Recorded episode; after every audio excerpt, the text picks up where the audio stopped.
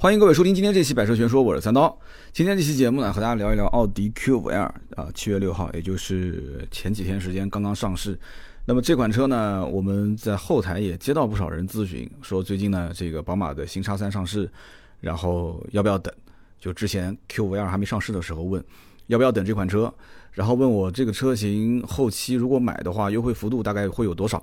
因为叉三现在没有优惠，所以很多人还是比较期盼奥迪能给个比较不错的成交价。就是你官方定价定多少钱其实不重要，关键是你能优惠多少钱。那么现在的在售的就老款 Q 五很多地方还在卖啊，老款 Q 五现在基本都是二十多个点，也就是说八折都不到，七八折反正上下优惠。那么这样的话，那很多人觉得那三十多万、四十万不到打个八折，四八三十二，哎，那这价格还可以啊，因为。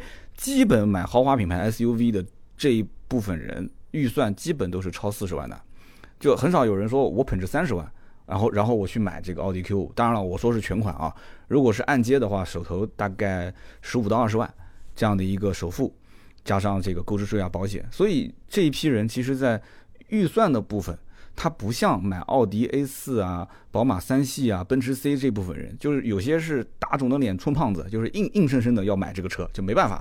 原来可能是看二十多万的车，好像我就是属于这样的人啊，就是打肿脸充胖子啊，就为了装那什么才去买。但是 Q 五其实这一部分人预算是比较充足的，就这部分人其实四十上下，应该讲就是如果不贷款的话，让他们拿个四十多万现金出来买车，基本没有太大问题。反正。这车我应该还是有一定发言权啊！到目前为止，我们的这个汽车贸易公司主销的车型还是奥迪、宝马、奔驰、保时捷啊，再往上一点就是奥迪的车主，包括转介绍，很多人老客户就是奥迪，然后转介绍买了很多的其他的车。所以这个 Q 五，我在聊这个品牌之前，我有很多的一些想说的东西，所以我大概理了一个顺序。我就是怕，因为能聊东西太多，能聊的东西多了以后就容易乱。那么我们先听友在听节目之前，我们把一个共同的价值观先理清楚。什么价值观呢？就是在我卖过那么多年的奥迪的过程中，买奥迪 Q 五的人基本上没有什么精品车型。这话好像说的有点狂啊！就买奥迪 Q 五的基本上没有什么精品车型。那你的意思就是说，买奥迪 Q 五的人他不买，他就他就不买了？他就没有其他的一些你战败客户，比方说买了宝马叉三，买了奔驰的那个时候还叫 G R K 啊，买了 G R K，没有这一类人吗？有，但是我告诉大家凤毛麟角。那有人想说，那那不对啊，那奥迪 Q 五当年他不买的话，那这部分人买什么车的呢？我说出来，我估计大家可能不相信，买了宝马五系，买了奔驰 E，但是买奔驰 G R K 的还真不多，买叉三的也不多。为什么会这样子呢？回过头来，我再跟大家去说这里面的一些点啊。就是说，当你不认同奥迪的这个价值观的时候，你不选奥迪 Q 五这款车，其实你相当于是把整个奥迪体系全 pass 掉了。那么这个时候，你再去看宝马，再去看奔驰的时候，你会在它的这个价值体系里面去选车。但是到了那个体系里面选车的时候，很有可能你选的就不是 G R K，你选的也不是叉三，啊。所以这个很有意思，一会儿我再细讲。首先呢，就关于这个品牌价值体系，我觉得可以讲一个题外话。就像前段时间我听这个某喜马拉雅的竞品平台，当时啊有一个人说了一个故事，就是说这个本田摩托车当时进军美国市场的时候，对吧？本田的摩托车它是以这种小巧好开啊，然后省油，动力还行吧，只能说还行，在小摩托车里面。那么这个时候到了美国市场，美国人一看说这这这玩具啊，这是你能叫摩托车吗？因为美国人玩的都是像哈雷这种级别的大排量的，然后在高速公路上巡航的这种车，对吧？然后美国的那个肌肉男的形象，我记得当时那个什么电影啊，就什么夏天夏天就要过去，好多小秘密，那什么电影来着？当时那个电影里面不就是嘛，王宝强，对吧？哦，唐人街探案，对，第二部，哇，当时你开哈雷的那一帮人，哇，来特别搞笑，对不对？所以当时本田摩托进美国市场的时候。很多的美国的经销商他不愿意卖，他觉得你这就是玩具，你根本就不要，你就是什么，你就是一个属于体育用品啊，健身器材，你平时就带个步啊，吹吹风就可以了。我们这个才叫摩托车。所以后来本田的人一想说，哎，那你既然说是健身器材、体育器材，那我就到体育器材的店里面卖。你摩托车经销商不卖，我找其他人卖。结果呢，当时他们开着这个车啊，就到处兜风，然后也找这些卖体育健身器材的人去卖。然后路上很多人问他，哎，这车不错，挺漂亮，挺好的。这多少钱？怎么买？甚至有人有美国人要他去从日本代购，啊，所以当时这个车子在体育器材的健身器材店里面卖的不错，相当好。哎，当时这些代理大排量的啊，卖哈呃卖这个哈雷的这一部分的经销商说，那那那你你你不错，反正有钱赚，你你我做你代理商，我做你的代理商。然后慢慢慢慢的，本田才在美国一步一步的打下了自己的这个市场，然后再从小排量的往上做。对吧？认可你这个品牌，你的品质，你的这个相关的技术，再一点一点的卖高端，卖大排量的，那肯定大排量挣钱吗？对不对？所以这是一个本田摩托车的故事，也就是说这是个价值体系的问题，对吧？刚开始进美国市场，很多人认为你，包括哈雷后来看本田卖得好，他们也是啊，他们也眼红啊，就很多人就认为说我我的这个产品，它的品牌是不是就应该是做成这个样子？那哈雷，你说当年要是做小排量的摩托车？对吧？一出去，哈雷那都是硬汉的形象。结果，哎，出现一个小踏板，对吧？就像之前那个 j o k 就乔克，对吧？还包括那个福喜小摩托，然后旁边贴个哈雷的标。你说开哈雷骑一个这种小踏板，你能接受这种形象吗？啊，完了之后，你你你就算像意大利的那个比亚乔，好像比亚乔是不是哈雷收购了？当时收购了一家意大利的摩托车公司，我没搜啊，应该是吧？那么你说哈雷如果贴个这个标，我觉得这已经是能接受的底线了。已经能接受的底线了，但是没有贴啊，哈雷还是哈雷，我只是随便说说。也就是说，它是一套价值体系。那么本田的摩托车呢？因为它本田有很多种车型嘛，这我们就不说了。包括本田跟雅马哈之间的死磕，这个故事也很长，改天有机会我们再聊。因为我不是摩托车这个死忠粉，我也不玩这个摩托车，所以。很多玩摩托车的人一听我肯定知道有些地方讲的不专业啊，就是高抬贵手。反正大家如果有评论你就评论，你懂的话你给大家普及一下相关知识。但是本田跟雅马哈当年死磕的时候，包括铃木啊、卡瓦萨 k i 啊、川崎这一部分，我觉得很多故事可以讲。但是今天我们只说它的品牌的这个价值体系，你认同了就认同了，而且还不太好改变。包括我们再讲一个小故事，一带而过啊，就是这个英特尔跟高通的手机芯片跟 CPU 芯片，就是电脑芯片，对吧？很多人也都知道，这个手机芯片看不到英特尔的。那英特尔这么大一家公司，对吧？那么挣钱的公司，当时我记得电脑芯片到现在为止好像也都是就英特尔跟 AMD 啊。苹果的芯片我们另当别论啊，就是正常的 PC 机就是英特尔跟 AMD 两家。那英特尔为什么不去做手机芯片呢？是不是因为它没技术吗？还是因为它没有人？那不可能的事情嘛。其实我看了很多的一些相关的这个文章啊，我喜欢研究这些乱七八糟的东西啊。我看到一些文章，其中有一段话，我觉得讲的很有道理，是因为当时高通是把自己的芯片当成 IP 去卖，它当成 IP 去卖，也就是说它是跟系统啊，跟这个很多的供应商是捆在一起的。但是英特尔如果把自己的芯片当成，把它 CPU 当成 IP 去卖的话，它相当于是把整个的这一套价值链全部给端掉了。而英特尔认为，其实手机很有可能只是一个过渡性的产品，将来真的说不准，将来的物联网。对吧？将来的这种 VR、AR 很有可能它又回归到这种，啊，这种这种就是硬件嵌入式的这种效果。所以，英特尔其实还是不太看好手机将来的一个长远的发展。因为手机其实在我们现在来看的话，也就基本上就这个样子了，对吧？你再快能快成什么样呢？很有可能将来大家就不掏出手机了，可能很多东西芯片植入进去之后，人就不用不用双手捧这个手机，天天在那边看了。你想看什么，点一下自己的太阳穴。前方虚拟的就全部都出来了，对吧？隔着空气划一划就可以了。当然了，这个我们扯得有点远。就是我今天讲这两个小故事，其实说白了就是价值体系的认同感。也就是说，如果你对奥迪的这个价值体系你能认同，其实根本就不要去比像网上的汽车编辑说还要比什么配置啊，比价格，还要比什么这个这个这个外形，根本不用比。认同奥迪品牌，其实 Q 五基本上你就认同了。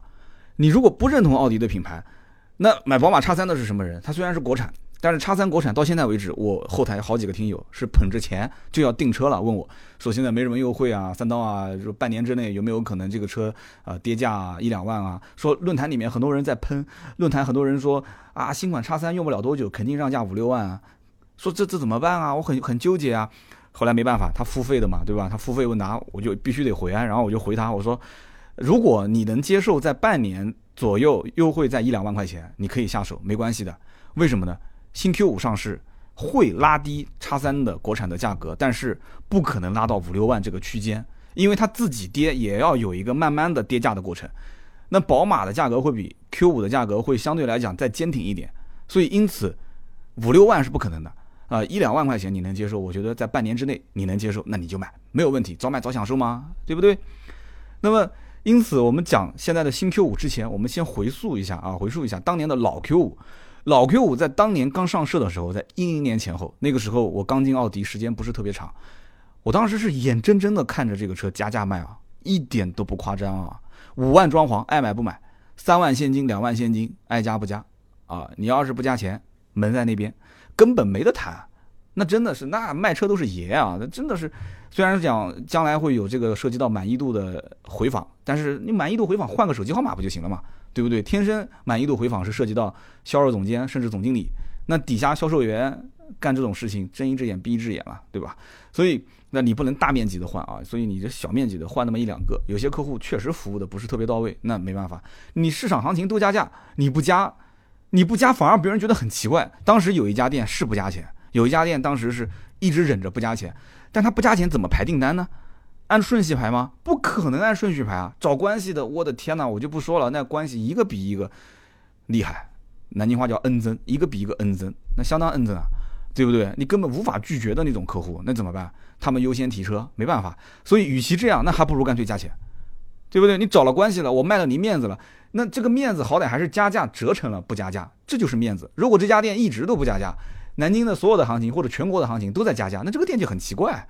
所以真的就就像这个某一个朝代一样的，就所有的官都在贪，这个官他不贪，他就变成了一个奇葩，对不对？就有有有有人讲说这个这个清朝的那个哪个皇帝啊，当时不是写了一个叫和光同尘嘛，对吧？和光同尘啊，你也可以讲是叫同流合污是吧？就是你在光线当中，你可以看空气中有很多尘埃，对不对？你要如果想追寻那种完全无菌的无尘的这种空间，那对不起，你可能也要受牵制。为什么呢？我进过这种无尘无菌的空间，那可折腾了，对吧？先是换那个那一身的衣服，就像外星人一样的，然后穿好衣服之后，还要用那个空气把身上全部冲一遍，然后地上还有那种就像呃粘的胶一样的地上，要因为它要把你鞋底的那些灰尘也全部粘掉，就是你每每次走路的时候脚底都是粘的，对吧？然后全部给你除菌除尘，你才能进到那个地方。所以和光同尘，你在这个社会上混，很多东西就是这样，你不能一尘不染，是不是？当年 Q 五加加，那我们就要分析啊，它为什么在当年？那当年奥迪 Q 五在卖的时候，宝马就没有同级别的车了吗？奔驰就没有同级别车了吗？有，怎么会没有呢？G R K 在卖啊，对不对？然后宝马的叉三也在卖啊。可是我们注意几点：第一，奥迪 Q 五上市的时候，它是不是一个德系 S U V？有人讲这不废话吗？肯定德系 S U V 啊，对啊，一个德系的 S U V，四十多万，还是一个新款车型。这是第一点，大家记住了啊，一个德系的新款的 SUV。第二一点，奥迪当时家族里面除了 Q 五只有 Q 七，那个时候没有 Q 三，所以大家来买车的人肯定第一眼一看 Q 五，哎呦，这跟 Q 七比，其实感觉也也不差多少啊，也挺大气的。Q 七是什么车？在很多人的眼里，Q 七是一个百万的车，是大老板开的。对不对？大老板我们都不是，我们是小白领，但是我们也想有那么一点大老板的这种气派，哎，有点面子，哎，所以当时 Q 五照顾面子这件事情其实是很到位、很到位的。第三一点，再回头看精品，叉三当时是进口，其实你看当年叉三的长宽高轴距跟 Q 五比差不了多少，你再去去比配置的话，其实配置是差一些啊，然后你再去比它的这个动力的话。动力方面其实也差一些，所以叉三在当年来看是上一代产品啊，是上一代产品。就很多人觉得，哦，那个叉三那四十多万的那个版本，打开车门一看，你再到奥迪 4S 店打开 Q 五的车门一看，我的天，完全就是两代产品。而且叉三那个时候是进口，奥迪的销售只要一说啊，你买叉三啊，那进口车啊，那将来你维修保养哦，那价格可贵了。那其实奥迪将来的保养不贵吗？嘿嘿，你问问奥迪车主就知道了啊。那 G R K 呢？G R K 那更就是一个个性的典型啊，它就是一个方盒子，有棱有角。但凡喜欢像 Q 五这种圆头圆脑的车，基本上这一类的人是不会去看奔驰 G R K 的，就是有有线条的那种直不愣登的感觉啊，线条感直不愣登的感觉。所以很多人喜欢 G R K，那自然不看 Q 五，对吧？那你喜欢这种造型，我没话可说。但是奥迪的销售说 G R K 一样。对吧？G R K 这个车，对吧？款型比较老气，完了之后呢，它的这个造型风格跟我们不是很相似，所以因此，对于一个刚上市的新款的 Q 五和一个已经上市很久了，对吧？将来还要面临换代，那个时候其实 G R K 的换代信息已经出来了，有了，大家都知道这车早晚要被更新换代掉，而且一定是大改款。那么很多客户一听说，哦，那买这个车将来会被淘汰，是吧？哦，那买 Q 五的话，那。对吧？Q 五最起码三四年嘛，当时可能我们预期就是四年左右大换代，其实也没怎么换，整整八年时间啊，中间基本没怎么换代。外形内饰没怎么变，到现在你说它大换代，对平台换了，但是在我来看，其实造型也没怎么变，但内饰变得比较多啊。内饰现在这个虚拟座舱应该讲还是比较啊比较受欢迎的，可以说买 Q 五看到这个虚拟座舱，特别是十二点三英寸的这个虚拟仪表盘，我相信很多人走不动路了，肯定是走不动路了，因为这个东西确实还蛮有吸引力的。我们等会儿详细会去讲这个配置啊。那么，因此我们就可以分析，当年 Q 五加价它是有资本，有资本在什么地方？就是因为叉三老气，G R K 也老气，两个车都是老款，而且叉三进口，G R K 的价格也不便宜，因此我就敢这么卖。但是这八年时间，因为没怎么改款，到了今天二零一八年新款的 Q 五上市了，对吧？那么这个车子的加长，很多人都知道了啊，包括这个车子的整个的内饰外观都做了变化。当然了，也有不好的地方，那后面我们会细讲，比方说托层差速锁没了。啊，同样还是叫这个四驱，但是以前是全时四驱，现在是适时四驱，对吧？适时四驱呢有哪些好处，有哪些区别？我们马上后面展开来讲。包括双离合变速箱，以前是八 AT 的，对吧？财富的八 AT，现在是双离合。所以这里面吐槽它的人不一定是买的，买的人会不会吐槽？会吐槽。但是我告诉你，会吐槽仍然会买，甚至还有小道消息讲说 Q 五后期会上标轴版，没有听错啊，没有听错，宝马是把轿车分成长轴和标轴。奥迪后期很有可能 Q 五会变成有长轴版有标轴版，对吧？奔驰 C 也有标轴版跟长轴版，但没听说过奥迪 A 四有长轴跟标轴，所以很奇怪。但是我觉得我可以理解，怎么理解呢？长轴版主打的就是那些啊，比方说讲究空间，那么讲究空间的这一部分人肯定是居家一些的，居家一些的话，那就讲究配置，讲究运动的外观。那么如果做标轴的话，就一个目的，拉低价格。而且标轴将来如果要上的话，肯定是不可能像现在这样的分什么高低功率版本，还要分那么多个不同的配置，不会的。标轴我估计就是每一款，就是每一个高低功率各出一款就 OK 了，就直接把价格拉低就行了，然后配置相应的做的好一点，对吧？价格做一个错位，就是标轴比长轴略微的便宜一点，甚至于标轴就出高功率，不出低功率，然后高功率的标轴版本，呃，这个这个跟低功率的。这个高配版本中间差一点点配置，然后价格做低一点，也就是说你要拿我的高功率发动机，你就选标轴，标轴的价格可以拉低到低功率版本的价格。这个关于价格后面我们也会详细分析啊。低功率跟高功率的这个版本同样是时尚版，差四万块钱，一会儿我会详细的讲啊。所以高功率版本我可以断言不好卖，肯定是不好卖。低功率版本好卖。好，我们再看当年当奔驰 GLC 上市的时候。应该讲，豪华品牌的 SUV 开始迎来了一个新的时代。这个不是说我去夸奔驰 GLC 有多好，大家可以去看一看就知道了。GLC 到目前为止的市场的优惠幅度都没有多少啊，也就是两三万块钱吧，有些地方可能还要再少一点。奔驰的 GLC 上市之后，虽然也出现过很多负面，比方说它的这个发动机啊出现过一些问题，包括一些小毛病啊，这就不讲了。因为奔驰这么小毛病也不说了，我那个车 对吧，运气很不好，遇到很多小毛病。但是 G R C 真的是带走了很多的奥迪 Q 五的客户。按道理讲，当年奔驰的 G R K 和奥迪的 Q 五没有太多的客户重叠，真的，真没有什么太多客户重叠。但是 G R C 上市之后，在很长一段时间内，它不是没有什么优惠嘛？那么奥迪 Q 五可能他自己也在想，我优惠幅度那么大，G R C 没什么优惠，那这两个客户群体应该是没有什么交叉的，对不对？买 Q 五的优惠那么多，买 G R C 的四十来万。哎，那还能还能怎么交叉？千想万想没想到，奔驰 G L C 后来出的这个入门版本价格非常便宜，而且不但便宜，配置还不低，也就是发动机功率低一点，对吧？所以因此，奔驰可以讲这两年想通了一件事情，就是从入门级我就给它配置往上怼，就入门跟顶配之间的区别不大。玩这种车型啊，玩这一个级别的市场，就不要太吝啬配置。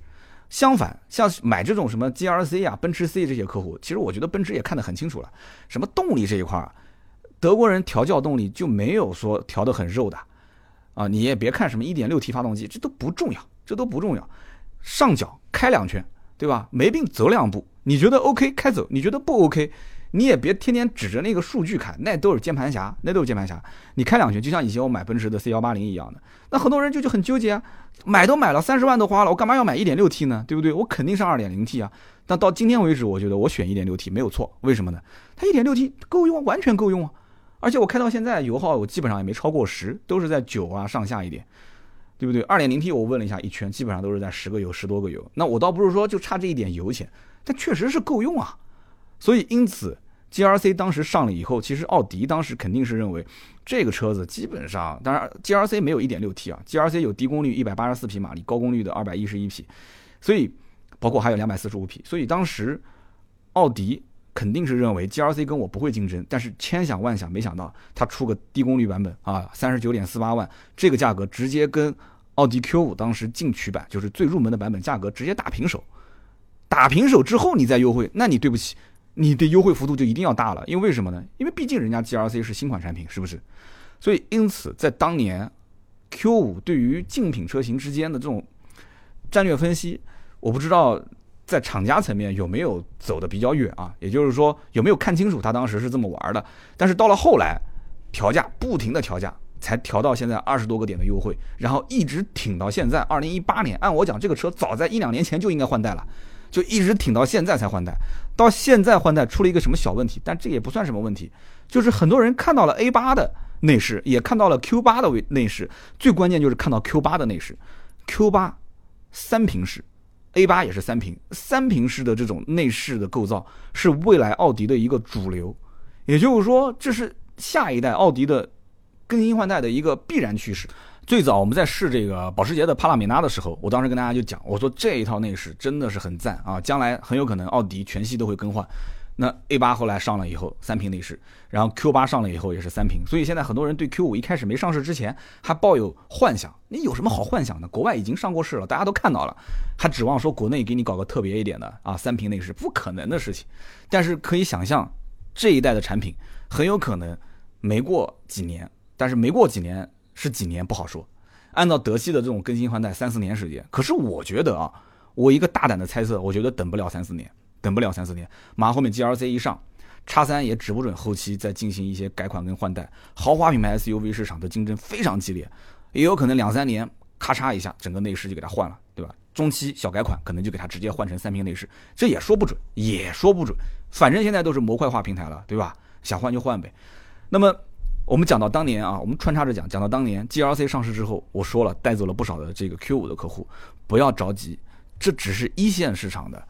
啊，占据将近百分之七十以上的份额的 BBA 的三款车型，除此之外，难道就没有其他的车吗？没有异军突起的黑马吗？我告诉大家，有，凯迪拉克的叉 T 五，叉 T 五本来价格就不高，上市没多久啊，通用真的是很厉害啊，通用没多久一看这个价格跟奥迪、宝马、奔驰啊，奔驰就不说了，主要是奥迪跟它竞争啊，哈，我看自己都悬，那怎么办？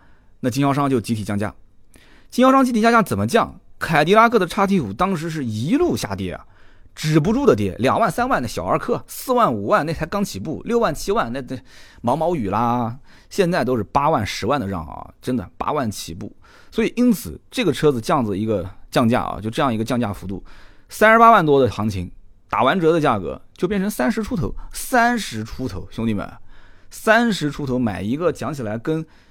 奥迪 Q 五、宝马 X 三、奔驰 GLC 差不多的这样的一个级别的车，你觉得你能不能接受？那当然妥妥能接受了，对吧？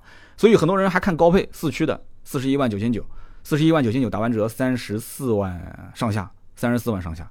所以这样的话，你再回看，你再回看 BBA，你会发现，我买的凯迪拉克 X T 五二八 T 还是一个高配车型，对不对？配置各方面都不差，动力也不差，外形哎也是我的菜。很多人就倒戈，直接去买 X T 五了。对不对？一定不在少数，你身边一定有人买凯迪拉克叉 T 五，这个车路面上应该讲还是比较常见的。所以因此大家想一想，叉 T 五带走一部分客户，G R C 带走带走一部分客户，叉三当年没有换代还是进口的时候，其实到了最后的尾期，就是最后大家都知道这个车要国产了，4S 店也开始清仓，优惠幅度也比较大。我也接到过不少的。这个听友咨询说，哎，我老爸现在看中的叉三，我也知道它是进口的，也知道后面要国产了，但是现在价格很便宜啊，能不能买啊？我也知道叉三后期它也不加长，我也不担心空间，这个东西怎么怎么怎么解这道题？那我当时也推荐不少听友，我说那你看中它什么？他说我就看中叉三的这个发动机，我看中它的平台，对不对？那宝马的这种操控啊、底盘调教啊，那不用说的嘛。而且进口其实你讲说将来保养维修费用高，可是我听身边开宝马叉三以前进口的人也没什么毛病啊。对不对？能不能买？我说，那你既然都想得这么清楚了，那就买呗。所以还有很多人在当年就直接去刷了宝马 4S 店的定金，就订了叉三的进口版。所以叉三其实到最后用上一代车型抛货，也带走了不少 Q 五的客户。所以因此，因此 Q 五一直在不停的调整自己的价格。这就是我觉得奥迪值得别的品牌学习的地方。你注意看啊，我估计你要不了解这个奥迪的 Q 五的，就是每一款、每一年、每一代换代，你如果不是一直跟踪看下去的话，这个数据应该不会有人去关心。奥迪其实整个家族里面的销量最大的就来源于奥迪的 Q 五、奥迪的 A 四、奥迪的 A 六这三款车，然后后来 A 三卖的也不错，所以 A 三加进来，那就是说这四款车。那么 Q 五这款车型里面。占到它百分之七十以上的销量，就是进取型跟技术型，就这两个最低配。那么再往上，舒适型有没有人买？有，不多。为什么呢？因为进取和技术这两个版本，后来每一年迭代之后，它的这个配置也在往上加，所以因此舒适型的这个配置就不显得那么有优势了。那么再往上，将近五十万甚至五十多万的动感型跟豪华型，那就不要不要讲了，没人买，没人问，无人问津啊，对吧？买 Q 五不用那么高的配置。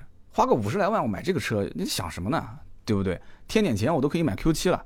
所以因此 Q 五绝大部分百分之七十多的用户，甚至八十的用户都是进取跟技术这两个版本。大家注意看啊，进取这个版本最早的时候，它连氙气大灯都没有，真皮座椅也没有，织物版。我当年卖车的时候，Q 五从一零年到后来我离职一四年，基本上都是这样的一个配置。那么到后来，这个豪华品牌的 SUV 的竞争实在是太激烈。这个配置，你如果进取型最低配，你连氙气大灯都没有，你连真皮座椅都没有，那对对不起，你没办法卖啊，没办法卖。所以进取型后来就一路在调整价格，也在调整自己的配置。刚开始我说了嘛，进取型卖三十七万九千八，到了一二年的时候调整到三十八点三六万，那当然了，配置也在调，然后又调整到三十八点七六万，又多了四千块钱，然后又调整到三十八点三四万，又降了一点，然后又调整到。一七款的四十点零四万，然后又调整到后来的，也就是最后停产的这个版本典藏版三十九点六四万。所以大家注意看，新款的 Q5L 的它的价格区间是三十九点二八到五十一点七万，这个价格其实你跟以前的老款的 Q5 比，没有明显的降啊，没有明显的降啊，完完全全就是以前老 Q5 的这样的一个价格区间，差别不大，但是要注意几个问题，首先。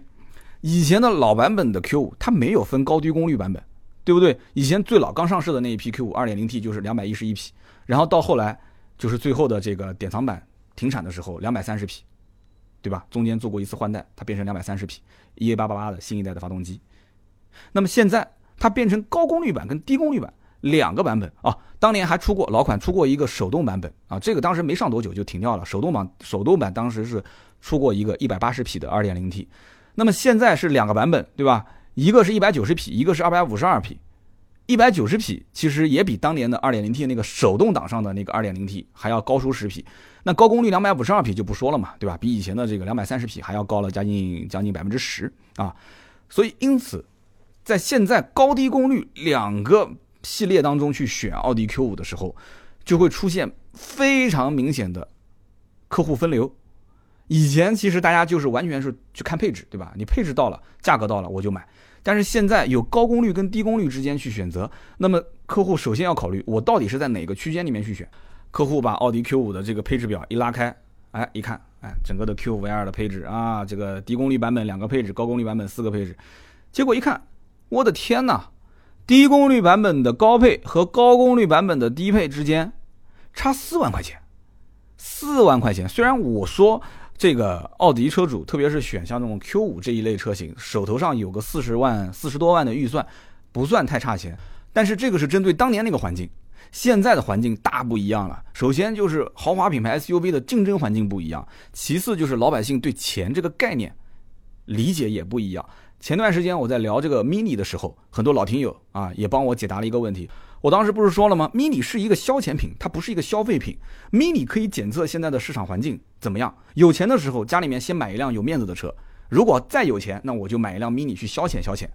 但是现在 mini 卖的非常差，非常差，啊，那我就问大家，我说现在到底经济环境怎么样了？感觉老百姓挺有钱的。很多人就讲，不是有钱没钱的问题，是对于未来经济的一个，就是现在很多都是泡沫经济，就对于未来经济的一个不看好。很多人这钱是。是要理财，要留着将来万一要是整个的经济环境出现问题的时候，我得要救自己。所以很多人不敢乱花钱。那反过来看现在的整个环境，你让一个人从四十二万多的 Q 五直接一下子跳到四十六万多，而且配置还没怎么改变，只是发动机的功率有变化，一个低功率版，一个高功率版，虽然说高了很多，一百九十匹跟两百五十二匹，六十多匹，六十多匹翻了将近百分之三十、百分之四十了，这整个功率高了将近百分之四十，很夸张啊。那实际试驾，那还得要大家去体会一下啊，低功率版、高功率版，我建议大家到 4S 店都试一下。好，这是关于动力的问题。想明白了，你有没有四十六万？你兜里面没有四十六万啊？你没有，其实四十六万多，如果现在不优惠的话，也就是说你手上没有五十万，你就不要考虑了。如果是全款，没有五十万，你想都不要想，对不对？你那个四十二万多的，也就是说你其实买下来四十五万、四十六万，那中间差四万来块钱，这四万来块钱，我觉得能够决定一个人是否选。低功率啊，而且你关键高功率跟低功率真的没什么配置差别，就是一个功率差别。当年吃这个亏，难道吃的还不大吗？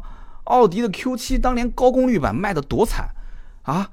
我当年卖奥迪的 Q7 高功率版，那真的是完全不差钱的主，就是问你们家 Q7 最高配多少钱，就真的是这么问，很多都是这么问。然后我告诉他最高配多少钱，然后他就问我你高配跟低配啥差别？我都不好意思讲，我说高高低配。高低配这个发动机功率，也就是动力上有点差别哦。那你们试驾车是高功率低功率啊？我说都有。他说那你到我试高功率吧，试完回来签订单结束。但是大部分绝大部分买 Q 七的都是买最低配的，都是买低功率的。对于这些老板来讲，是个 Q 七就行，不需要高功率。我为了高功率多花好几十万，你说我有什么意义啊？所以很多买高功率的都是等到最后变成长库龄的车，然后 4S 店去做打折促销啊，优惠幅度比低功率大很多，低功率优惠八万，高功率优惠十五万、十三万、十二万，哎，就中间这个三四万块钱的优惠差别，把高功率跟低功率拉的相对比较近，这个时候有一部分人才能勉强接受。所以因此我不看好 Q 五的高功率版，还是那句话，好，那我们再看，那如果是低功率版，它的配置怎么样呢？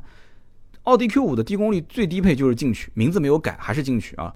那么也就是说，进取版有的全系就肯定是标配嘛，全景天窗、一键启动、定速巡航、八点三寸屏、双区恒温空调，这些配置呢，其实老款它都有。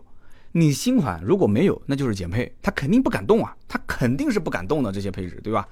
勉强还能得到一点欣慰，但是进取版没有真皮座椅，这个你要知道啊。到最后，奥迪 Q5 停产的老款，它的进取版、典藏版已经是配上真皮座椅了。但是这一次，哎，反而倒退了，进取型没有真皮座椅，没有 LED 大灯，它是氙气大灯，没有12.3英寸的全液晶仪表，这个很关键，这个是非常明显的差别。而且肯定很多车主手上的钱不够多啊，但是觉得说，哎，Q5 是我的菜，我想买，但是一看到进取版没有全液晶仪表，我估计他肯定要骂爹骂娘。心里面不知道骂多少遍，你为什么就不能全系标配全液晶仪表吗？为什么不能呢？而且甚至于我问有一些奥迪的销售的时候，他们跟我讲说，哦，全系标配。我说你再确定一下。他后来跟我说，哦，我看了一下，不好意思，不好意思，最低配没有。所以在很多人印象当中，这个车就应该是全系标配全液晶仪表，但对不起，最低配没有，很遗憾。它就是没有。那么再往上呢，叫时尚型啊，以前是叫技术型，现在改名字叫时尚型。这个时尚型呢，售价是四十二点三八万，跟以前老款的价格差不多。那么虽然说贵了三万块钱，但是这个版本基本上配置就到位了。而且我可以分析很多车主的心态，他就是觉得我买了一个新款车型，对吧？完了之后外形也有变化，但是其实变化不是特别大。内饰的变化我觉得是最大的，内饰整个就是啊，跟 Q7 基本上是一样的了。虚拟仪表这些都配置一定得到位，你才能开得出 Q7 的感觉，是不是？哈哈。然后外观上面 LED 大灯也有了，内饰里面呢全液晶仪表也有了，对吧？十二点三英寸的全液晶仪表，车联网也有了，然后这个真皮座椅、电电加热、前雷达、倒车影像，再加上一个运动套件，三万块钱值啊，对不对？你至少跟那个三十九万比的三十九万多那款进取型比，那肯定这三万块钱加的还是值的。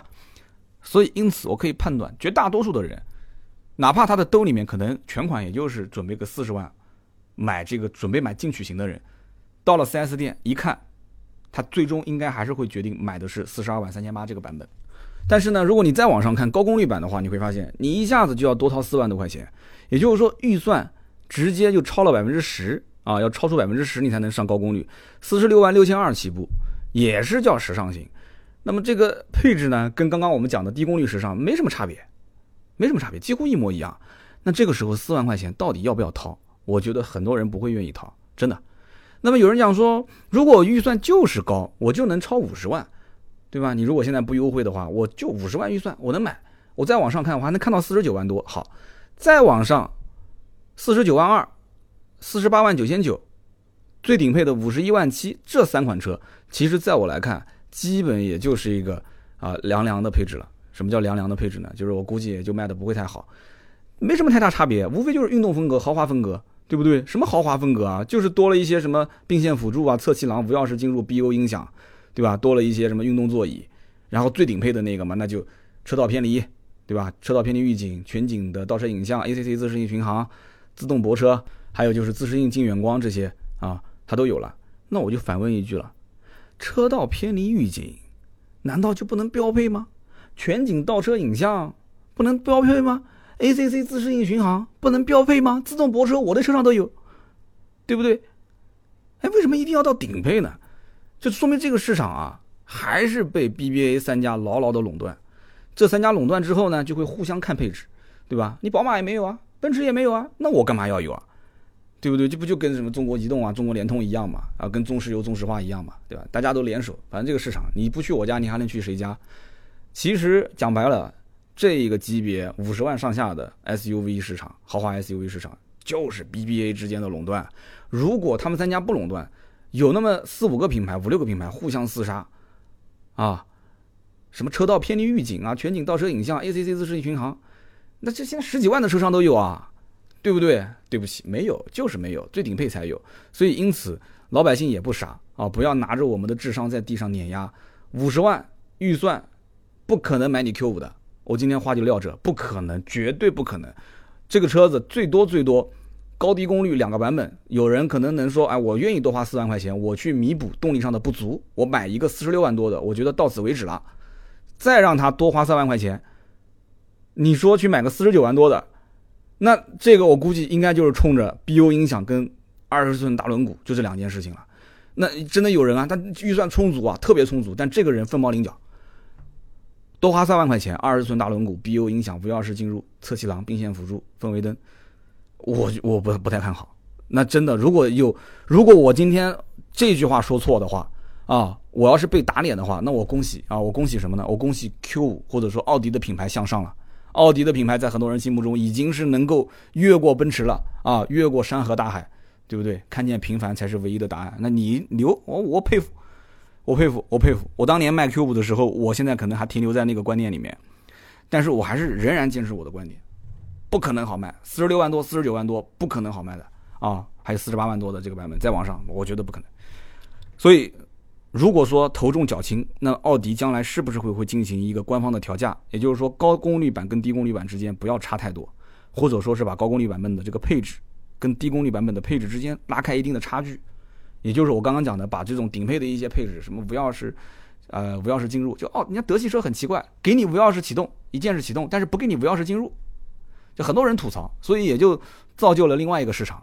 也就是 原厂升级改装这个市场啊，我一个哥们儿做这个特别火啊，然后把偏离预警啊、全景啊、ACC 啊全部给他从高功率的最入门标配，我觉得很有可能性。那么我们再说说这个新 Q 五的优缺点，因为老 Q 五大家都很熟悉的嘛，正是因为老 Q 五大家都很熟悉，所以新 Q 五变了什么，增加了什么。大家都很清楚，因此这一代的 Q 五现在网上骂的最多的，无非就是托森全时四驱没了，变成了多片离合器式的这个适时四驱，然后呢，八 AT 的采 F 的变速箱变成了七速的这个 DCT 双离合变速箱。那么这个骂它是阉割版，有没有道理呢？有一定的道理。为什么呢？因为国外版本跟国内版本不一样，这就是给中国市场量身定制的这个版本。你说它是阉割版也没有毛病。还是那句话，我问过很多奥迪的销售同行，我问过他们，不在乎，不 care 这些事情。它只要是奥迪，它只要是奥迪 Q 五，而且后面还加了个 L，奥迪 Q 五 L 的话，只要它的价格合适，肯定有人买，销量不愁，没问题，没毛病，老铁。这句话呢，我觉得就回归到我今天节目一开场讲的，这就是价值体系的问题啊，大家都是这么认为的。那因此这件事情，我觉得是板上钉钉的，价格合适肯定有人买。但是我觉得现在不优惠，价格就不合适。所以为什么我在微博上当时上市没多久发了一条信息，我说这个车用不了多久，十个点、十五个点，将来二十个点肯定没毛病的，二十个点就是八折啊。那么这里面呢，还是要稍微展开来说一下，老 Q 五以前其实很多人吐槽，无非就是什么后排小，对吧？后排空间比较小，然后呢内饰相对来讲比较老气，因为那个时候奔驰 GRC 上了。叉三后期也要换代，网上图片啊什么都有了。实车虽然看不到，但是大家已经看到了未来的车长什么样，所以因此就对现在的这个已经卖了八年的车就开始有一些这个审美疲劳了。所以因此内饰老气，外观也算是老气，街车后排空间比较小，这些大家都有点吐槽。新 Q 五其实不管是从外观内饰方面是不是补足这个问题了，那肯定啊，新款肯定补足嘛，对吧？MLB EVO 的这样的一个平台，新平台也有话题性。后排空间这次比老款。加长了一百零一毫米，对吧？国外跟老国外版本比起来，也是加长了八十八毫米，两九零八，啊，两米九零八这样一个轴距，基本上也算可以了。同级别当中，你跟叉三比，你跟 G R C 比，没毛病啊。将来就算 G R C 加长，我们也不怕。这个轴距妈都快三米了，是不是？好，这个里面我们要说几个关键的点。首先一个就是，这个托森差速器改成了多片离合器适时四驱，这到底有多大的差别？其实在我看来，差别肯定是很大。但关键问题是你实际的运用场景是不是会体现出这个差别？这个很难讲。为什么说奥迪是一个特别懂中国消费者的一个品牌呢？他看来看去，中国的路上 Q 五全都是在大马路上跑，而且中国的路越修越好，对吧？买一个 Q 五回去，你你搞个托森差速器有有啥意义啊？好，这个时候肯定有人要讲了。那照这么说，国外的路都是坑坑洼洼了，那老外就需要托森差速器了。所以你看，现在很多媒体就算接了奥迪的广告，它对于托森差速器和多片式离合器适时四驱这个点上，它的讲解还是比较还是比较保守保守的。他不敢一味的去吹嘘说啊，这个多片式离合器适时四驱有多好多好，对吧？它每秒能检测一百多次，发送一百五十多个信号，判断零点五秒之后抓地力的情况，他最多敢讲那么多。他敢再继续往下讲吗？说它就是好，它就是比托森好。他敢这么讲，一定被喷的不像样。一定被喷得不像样。其实说白了，这个里面啊，两个目的：第一个就是减成本，就是减成本，没什么好说的；第二个，这种操作模式在一定的情况下，它在市区啊，就是这种城市道路开，你没有那种太多的需要越野的这种条件，你不去重度越野或者怎样，它确实能省油。就它的一个设计目的，就是在油耗方面有一些节省，有一丢丢的节省。实际你开起来，那我觉得还要考虑到很多东西了，对吧？车身重量，包括发动机跟变速箱的匹配。包括你的驾驶习惯，就你省的这么一点点的油，是不是最终能体现出来？这个也难说。但是回归到第一点，节省成本，这就是必然的。那么第二一个，八 AT 的变速箱，对吧？财富的八 AT 变速箱现在变成了这个七速的双离合变速箱。那网上有人会讲啊，这你要讲这个话的话，奥迪家里面难道没有人用吗？这都在用啊，A 三在用双离合，A 四也有双离合，A 六也有双离合，A 七也有双离合，是不是？甚至于以前 Q 五的动感型，它也是双离合。那动感型价格还挺高的呢，那你怎么说呢？你怎么解释呢？好，我觉得我要解释的就一句话：我原来卖的双离合版本出了很多问题，啊，当时一零年的那个版本就是最早期的，出了很多问题，很多车主开到两三年、三四年之后，双离合变速箱就坏了，不止一个啊，真的是坏了。这个双离合变速箱当时肯定是在程序设定方面，在耐用度方面是有问题的，这个概率还挺高的，真的是挺高的。后来改成财富的八 AT，其实厂家应该是看到这个问题点了。那么现在再换回到双离合，其实在我看来，肯定是成本的问题，百分之百这不用说的。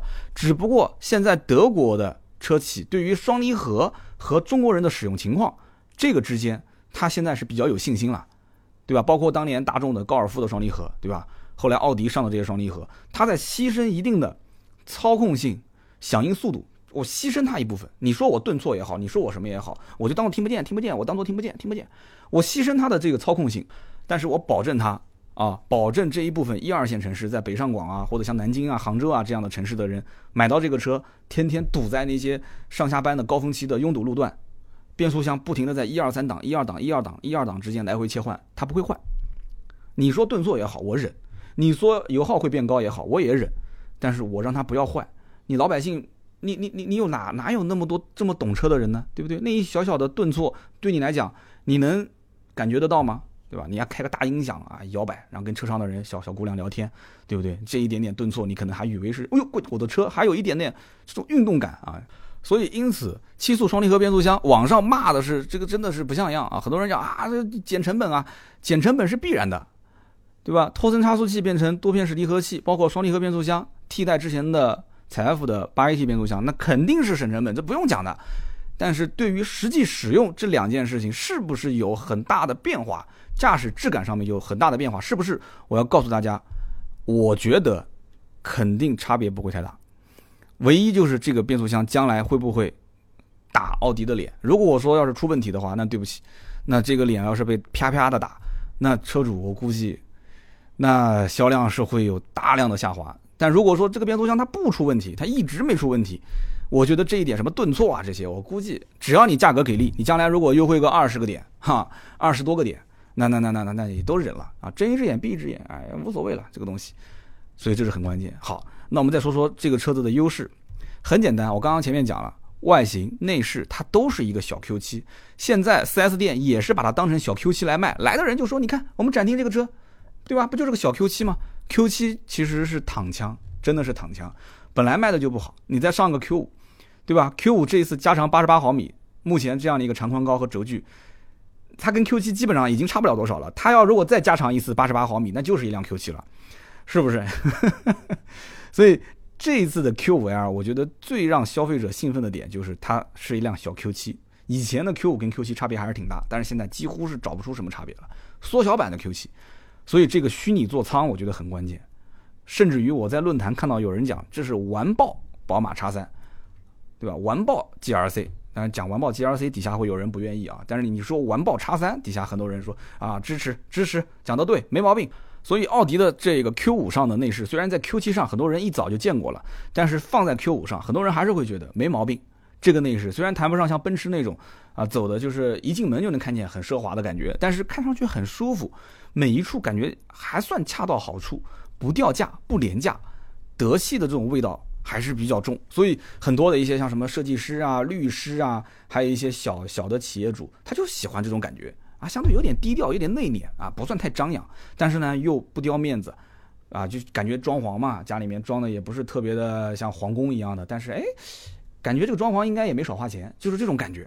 所以因此你说它是什么中国阉割版啊？你说它是什么？这些都不重要，老百姓只相信自己看到的东西。他看到了这样的一个小 Q7 的造型，看到了这样的一个虚拟的座舱，他可能就已经开始忍不住要掏钱了。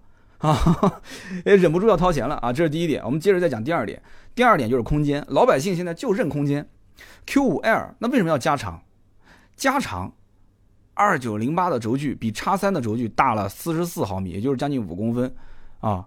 轴距跟国外比是长了八十八毫米，跟老版本的 Q5 比是长了一百零一毫米。那你超叉三，其实讲白了就是原来宝马的车子就是空间不好，我现在。我比你空间好，这件事情是不能被不能被抹杀。如果你哪一天宝马的空间比我还好，那那那就那就我就不知道该怎么说了。你就像叉一一上市一加长，那搞得奥迪很尴尬啊，很尴尬，真的很尴尬，对吧？你这么一加长，那怎么卖啊？而且你影响到很多的一些这个竞争对手，因为你还有二线的很多品牌，他想往上冲啊。所以叉一当时幸好它还是个三缸发动机啊，它如果。当时那个三缸发动机，有些人可能会纠结一点，但是还会有很多人买买单。叉一卖的一直都不错，所以因此你叉三如果再加长，那就没得玩了。这怎么玩啊？你叉三再加长，所以我觉得叉三不加长，这里面可能就存在一个大家是不是在妥协的问题啊？要不然完全没理由不加长啊。G R C 加长，Q 五加长，你干嘛不加长？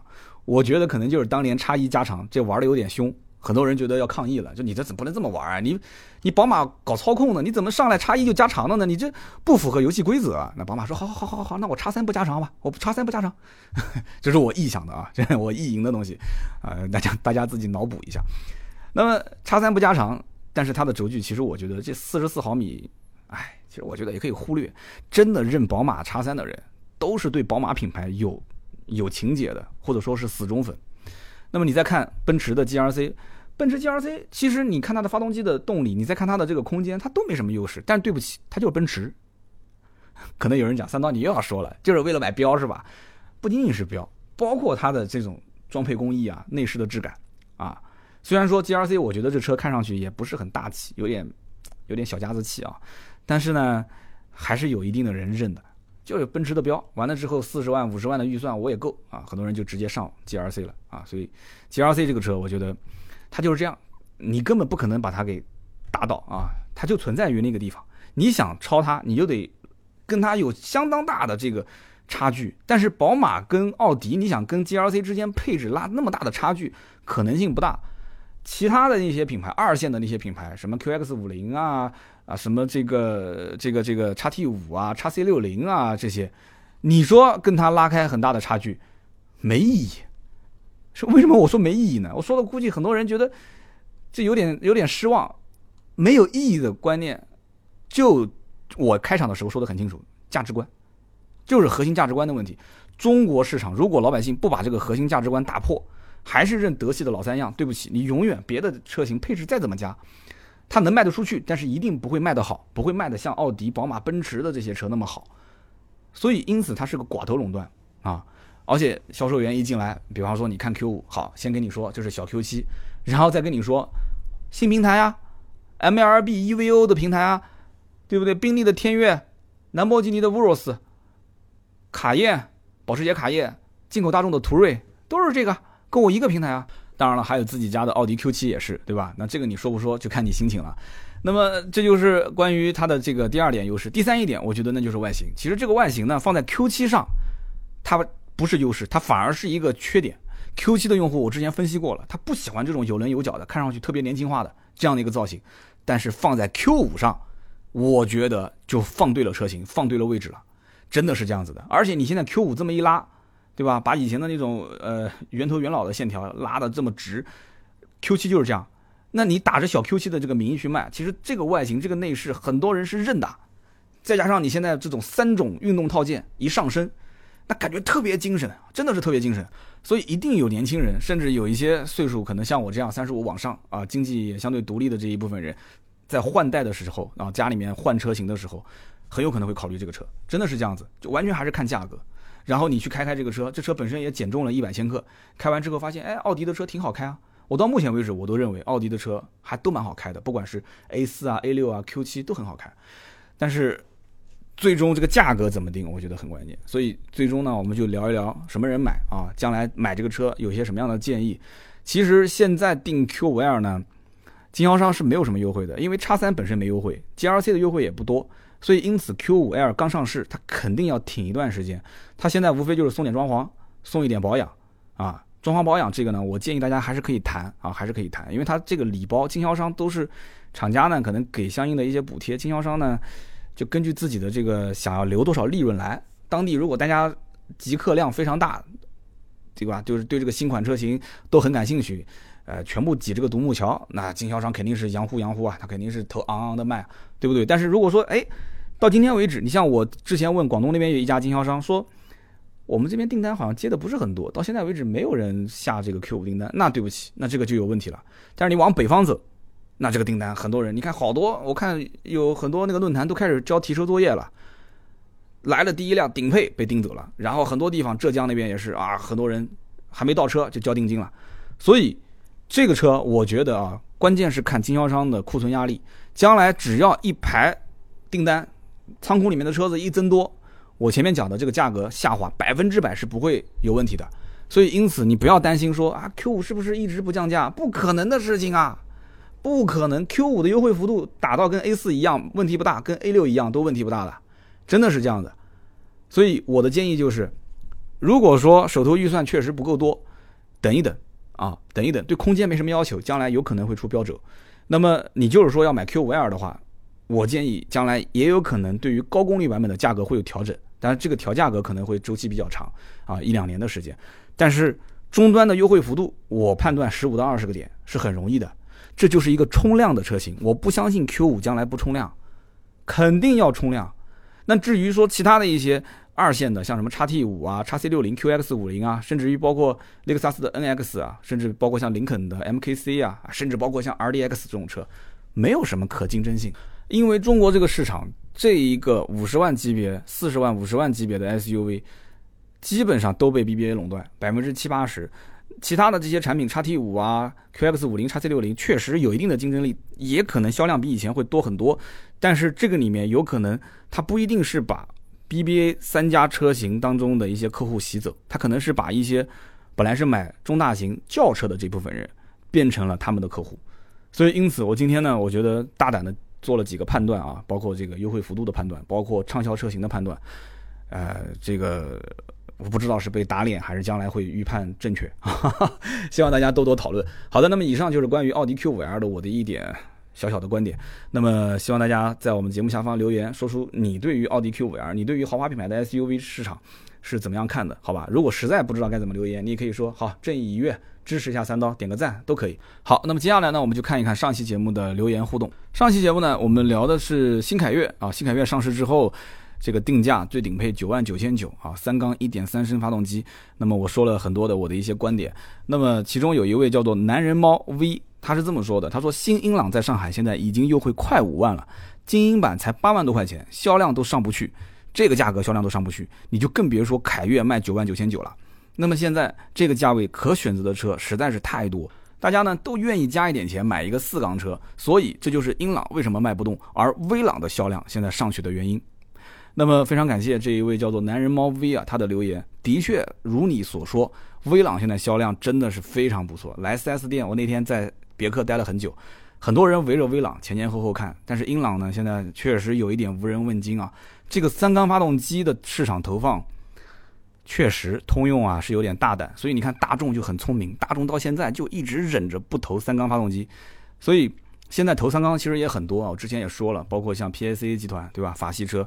包括像福特啊，包括像宝马都投了三缸，但是好像效果都不太好，都不太好。但是呢，这个又是一个趋势，所以也不知道我们未来判断这个是不是会普及，或者说是被动的被普及。而三缸现在其实动力并不差，只不过它的抖动确实很难去解决，再加上它的噪音啊这一块儿。但是你坐在车内，你要硬说它三缸发动机噪音很大，抖动很大，这个我觉得也是有一点太黑它了。真正开起来也没那么明显啊，也没那么明显。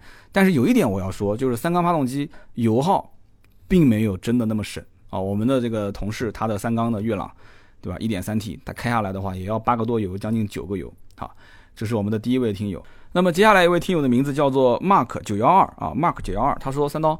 我是这个刀粉，那我记得过年前你说过，以后会陆续更新汽车品牌的历史和文化以及企业文化。说实话，我不知道别人想不想听，但我相信肯定有人会感兴趣。我希望三刀你本来就擅长说故事，能够快一点更新这些就是带有汽车品牌文化的这些有剧情的故事。那么希望这个节目越办越好，然后将来的特约越来越多。谢谢谢谢。其实做这个带故事主线的。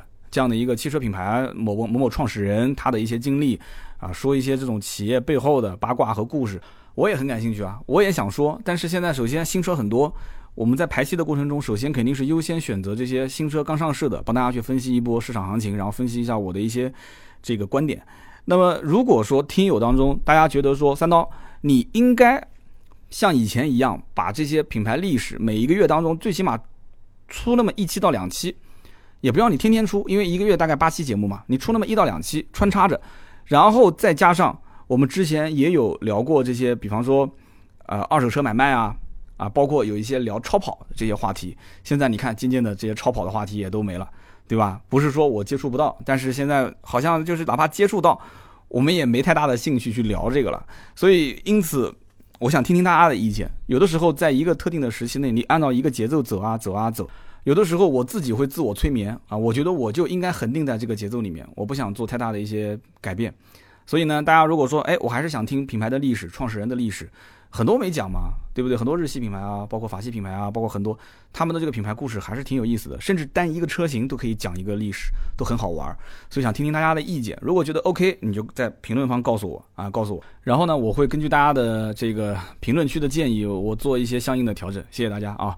那么接下来这位听友的名字叫做林夕，林就是麒麟的林，夕就是王羲之的羲。他说：“我第一次留言，别克凯越替代车型其实就是英朗。那么凯越下放给雪佛兰的科沃兹，那么科沃兹的销量不给力，为了救销量，别克本意它是不愿意复活，但还是复活了。为什么说本意不愿意复活？因为在中国通用的定位是这样的：凯迪拉克、别克、雪佛兰、宝骏。那么同理，像宝骏五六零、七三零、六幺零都有一定的通用技术，参考大宇、雪佛兰、宝骏、乐驰。那么又因为这个定位，雪佛兰呢是高于宝骏的，所以乐驰下放给了宝骏，后来整了一个三幺零。那么在美国本土，别克的定位不如雪佛兰，但是中国人呢就认民间的口碑，大家买我就跟着买，反正不会错啊。后来他又说了，他说如果当时凯越停产之后马上就换代，销量应该不会差。那么这样拖了很长时间，拖了将近两年才复出，我个人认为销量不会有以前那么辉煌，再加上又减配，对吧？关键还是要看，就是三刀你之前说的这个，就是说价格很关键啊。你如果真的能优惠个两三万块钱，甚至更多。那说不定还是有人买的，然后他又说，现在有的人呢消费观念变了，想追求一些个性，所以现在很多人开始不去追求中庸啊，所以这他的几条连续的留言，我觉得非常好。首先这一位叫做灵犀的听友，我不知道是不是通用的人，或者说是这个别克的销售，就是很明显，你对于通用在中国的各个品牌的定位，我上期节目其实说到，我说别克想往上走啊，想做一个中高端。这样的一个品牌，甚至于别克卖到凯迪拉克的价格，我觉得都没有问题，因为凯迪拉克本来价格就卖不上去嘛。但是别克在很多中国老百姓的心目当中，它还是可以往上走的。你看君越的艾文利版跟 G R 八的艾文利版这两个版本，你就能看得出来，还是有人买单，很多人买单。那么因此后面的这个雪佛兰、宝骏的关系，很多人可能包括我。其实，哎，我还我还没想到往下走，这些品牌之间还是有联系的。我只想到了往上走啊，雪佛兰、别克、凯迪拉克他们之间有联系，所以非常感谢啊，你的这一段话其实也是给了我不少的启发，非常感谢。我喜欢跟大家在评论区进行交流，感谢各位老铁啊，认真的听完节目，然后给了我节目留言，我也是在跟大家学习啊，非常感谢。那么听到最后都是我们的铁粉啊，今天节目也是啰啰吧嗦说了一个多小时。那么以上三位听友在听到我节目的最后。有你的名字的时候，一定要记得点击喜马拉雅的我的头像，然后私信我你的姓名、电话和地址，我们会赠送您一瓶价值一百六十八元的燃油添加剂啊，是由这个芥末绿品牌赞助的。非常感谢大家的参与啊！好，今天节目呢就到这里，我们下期节目是周六更新，再过三天。那么这几天时间呢，大家也可以翻翻我们的微信订阅号啊，搜索微信订阅号“百车全说”，以及大家可以搜索微信号私人微信号四六四幺五二五四四六四幺五二五四。如果有买车的需求，身边有人买车可以找我们。最近呢，我们买买车会推一个海报，宣传海报给大家看。那么很多人说，哎，买买车业务怎么又又重新上线了？其实买买车业务一直都在，只不过前期呢做外省的业务，相应来讲有一些难度。然后我们后来就把它变成了这个付费的提问。那么后来南京本地的或者周边城市的，我们是负责帮大家提车，一直都有在帮网友进行提车，一直没断过。那么后来现在我们通过这一年多将近两年的时间摸索，外省的提车也没有问题了。现在外省不管哪个省啊，全中国的几万家经销商，我们都建立了联系，所以在外省提车价格方面也是很有优势。所以大家感兴趣，也可以在我们的微信加一个好友四六四幺五二五四，也就是盾牌的微信，然后直接说出你的需求点就可以了。好的，以上就是我们节目所有内容，拜拜。